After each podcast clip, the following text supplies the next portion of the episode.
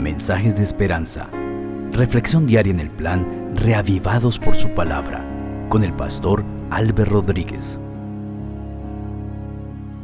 Hola, ¿qué tal queridos amigos, hermanos? El Señor Jesucristo les acompañe, que su gracia sea con ustedes en este nuevo día. Nos encontramos para reflexionar en la palabra del Señor en el plan Reavivados por su palabra, que es el plan que tiene la iglesia a nivel mundial de leer un capítulo diario. Hoy leeremos San Mateo capítulo 27. Vamos a pedir la dirección de Dios a través del Espíritu Santo para leer su palabra. Querido Dios, gracias te damos por este nuevo día.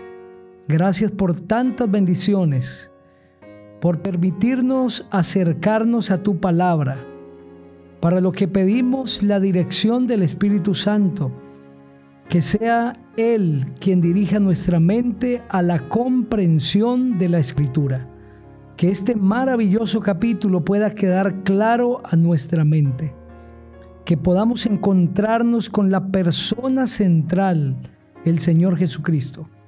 En su nombre oramos, amén. Así dice el texto bíblico. Cuando llegó la mañana, todos los principales sacerdotes y los ancianos del pueblo dispusieron contra Jesús un plan para entregarlo a muerte. Lo llevaron atado y lo entregaron a Poncio Pilato, el gobernador.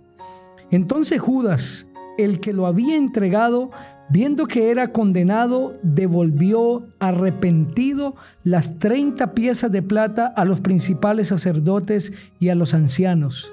Les dijo, yo he pecado entregando sangre inocente.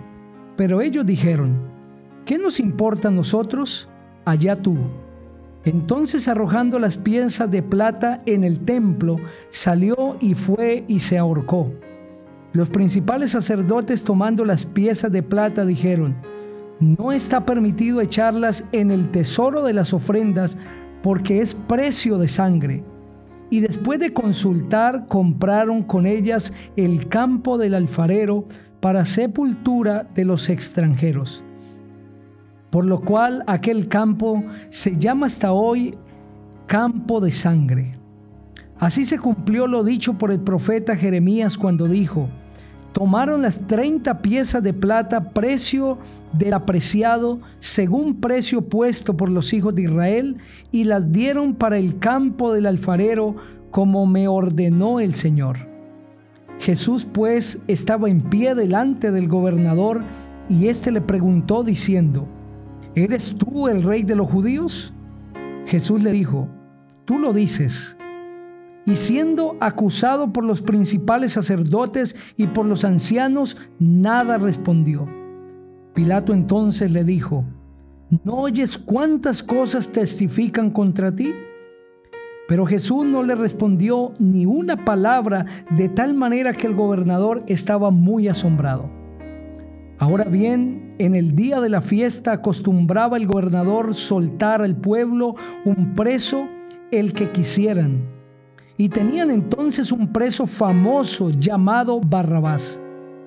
Reunidos pues ellos les preguntó Pilato, ¿a quién queréis que os suelte? ¿A Barrabás o a Jesús llamado el Cristo? Porque sabía que por envidia lo habían entregado. Y estando él sentado en el tribunal, su mujer le mandó a decir, no tengas nada que ver con ese justo, porque hoy he sufrido mucho en sueños por causa de él. Pero los principales sacerdotes y los ancianos persuadieron a la multitud que pidieran a Barrabás y que se diera muerte a Jesús. Respondiendo el gobernador les dijo, ¿a cuál de los dos queréis que os suelte? Y ellos dijeron, a Barrabás. Pilato les preguntó, ¿qué pues haré de Jesús llamado el Cristo?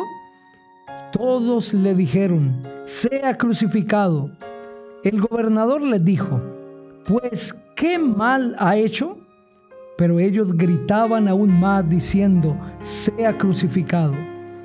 Viendo Pilato que nada adelantaba, sino que se hacía más alboroto, tomó agua y se lavó las manos delante del pueblo, diciendo, Inocente soy yo de la sangre de este justo.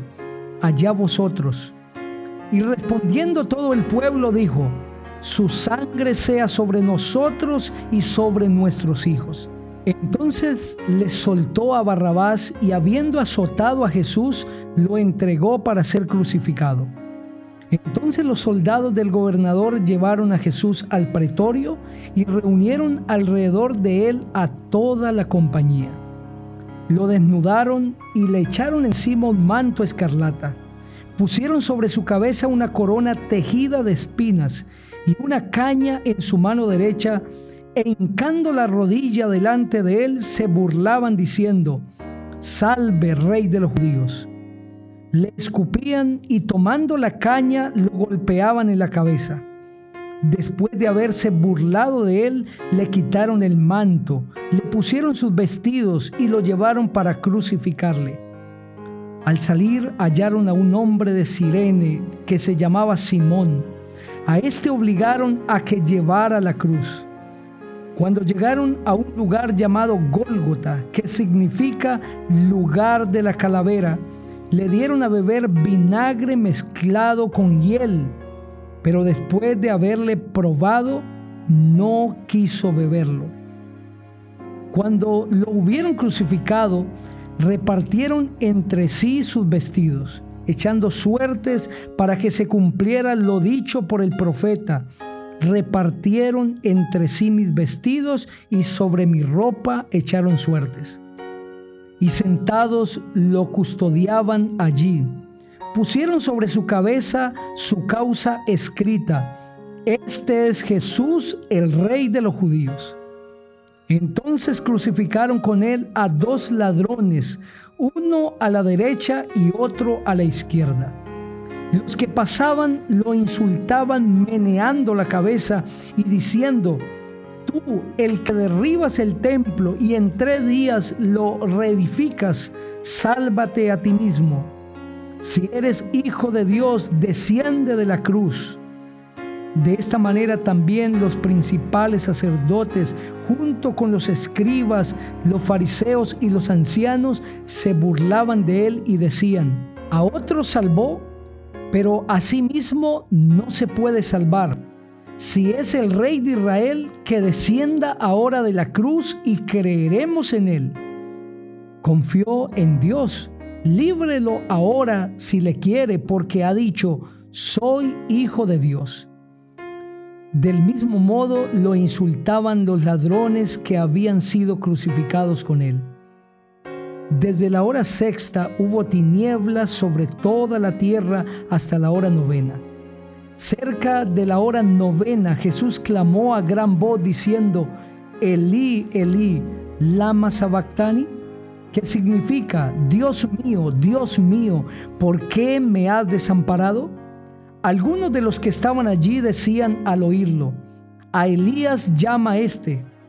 Al instante corriendo uno de ellos tomó una esponja, la empapó de vinagre, la puso en una caña y le dio a beber. Pero los otros decían, deja, veamos si viene Elías a librarlo. Pero Jesús, habiendo otra vez clamado a gran voz, entregó el Espíritu. Entonces el velo del templo se rasgó en dos, de arriba abajo. La tierra tembló, las rocas se partieron, los sepulcros se abrieron y muchos cuerpos de santos que habían dormido se levantaron. Y después que Él resucitó, salieron de los sepulcros, entraron en la ciudad santa y aparecieron a muchos. El centurión y los que estaban con él custodiando a Jesús, al ver el terremoto y las cosas que habían sido hechas, llenos de miedo dijeron, verdaderamente este era hijo de Dios. Estaba allí muchas mujeres mirando de lejos, las cuales habían seguido a Jesús desde Galilea sirviéndolo. Entre ellas estaba María Magdalena, María la madre de Jacobo y de José y la madre de los hijos de Zebedeo. Cuando cayó la noche, llegó un hombre rico de Arimatea llamado José, que también había sido discípulo de Jesús. Este fue a Pilato y pidió el cuerpo de Jesús. Entonces Pilato mandó que se le diera el cuerpo. Y tomando José el cuerpo, lo envolvió en una sábana limpia y lo puso en su sepulcro nuevo que había labrado en la peña. Y después de hacer rodar una gran piedra en la entrada del sepulcro se fue. Estaba allí María Magdalena y la otra María sentadas delante del sepulcro. Al día siguiente, que es después de la preparación, se reunieron los principales sacerdotes y los fariseos ante Pilato y le dijeron, Señor, nos acordamos que aquel mentiroso, estando en vida, dijo, después de tres días resucitaré. Manda pues que se asegure el sepulcro hasta el tercer día no sea que vayan los discípulos de noche, lo hurten y digan al pueblo, resucitó de entre los muertos. Será el último engaño peor que el primero. Pilato les dijo, ahí tenéis una guardia, id, aseguradlo como sabéis. Entonces ellos fueron y aseguraron el sepulcro, sellando la piedra y poniendo la guardia. Este capítulo describe la crucifixión de nuestro Señor Jesucristo. Cristo había venido a la tierra a salvar al hombre y para salvarlo debía morir por el hombre. Y cuando Él muere, sucede algo misterioso pero maravilloso que describe el verso 51 entonces el velo del templo se rasgó en dos de arriba abajo. La tierra tembló, las rocas se partieron, los sepulcros se abrieron y muchos cuerpos de santos que habían dormido se levantaron. ¿Por qué se rasgó el velo del templo? Porque la muerte de Cristo reemplazó la muerte de millones de corderos que se habían sacrificado para el perdón de los pecados de la humanidad. Cristo, el Cordero Pascual, el verdadero Cordero ahora estaba muriendo por el hombre y el sistema sacrificial judío quedaba anulado de aquí en adelante. Ya no se necesitaban más sacerdotes oficiando en el templo ofrendas de corderos porque ahora Cristo, el verdadero Cordero, había muerto por la humanidad. Todos esos animales apuntaban a Cristo y había llegado el cumplimiento. Cristo es suficiente para todo ser humano. El que se quiera salvar solo debe aceptar a Jesucristo como su Salvador y ya tendrá la vida eterna. Ante ese regalo maravilloso que el cielo nos ha dado de la muerte de Jesucristo, tenemos que tomar una decisión. O aceptamos a Cristo como nuestro Salvador o le despreciamos. Si le aceptamos, Él nos dará la vida eterna. Pero si le despreciamos, la cosecha será perdición eterna. ¿Por qué el Señor Jesucristo no se dio ante tanta presión? ¿Por qué no complació a quienes estaban a su alrededor diciéndole, por ejemplo, si eres hijo de Dios, desciende de la cruz? Pues detrás de estas personas estaba Satanás. Y Cristo había venido dispuesto a salvar a la humanidad, costara lo que costara. Por eso aguantó tanto dolor, tanto desprecio, por eso vivió tan terrible experiencia por salvarnos, por amor, para redimirnos para la eternidad. Sin embargo, ahora a los seres humanos nos corresponde elegir. El pueblo de Israel eligió mal, porque ante la pregunta del el gobernador, ¿a cuál de los dos queréis que os suelte, haciendo referencia a Barrabás, un famoso delincuente, o a Jesús, el pueblo eligió a Barrabás. ¿Y qué haré con Jesús? dijo Pilato, que sea crucificado. ¿Qué elección tan mala hizo el pueblo? Eligió a aquel que les había causado mal. Barrabás aquí es símbolo de Satanás. Eligieron al enemigo y despreciaron al Salvador. Aunque nos parezca terrible este comportamiento, hoy la humanidad sigue haciendo algo semejante. Vivimos eligiendo mal, elegimos al enemigo que nos destruye, al que destruye nuestras familias y despreciamos a aquel Salvador que murió por nosotros en la cruz. Hoy tú debes elegir. ¿Eliges a Cristo o eliges al enemigo? Solo hay dos caminos. Elige a Jesús para que vivas eternamente. Te invito para que oremos juntos y sellemos esta elección. Querido Padre Celestial, gracias por la muerte de tu Hijo en la cruz. Elegimos a Cristo a ese ser maravilloso que murió por nosotros en la cruz. Y que el enemigo sea vencido en nuestra vida. En el nombre maravilloso del Señor Jesús. Amén.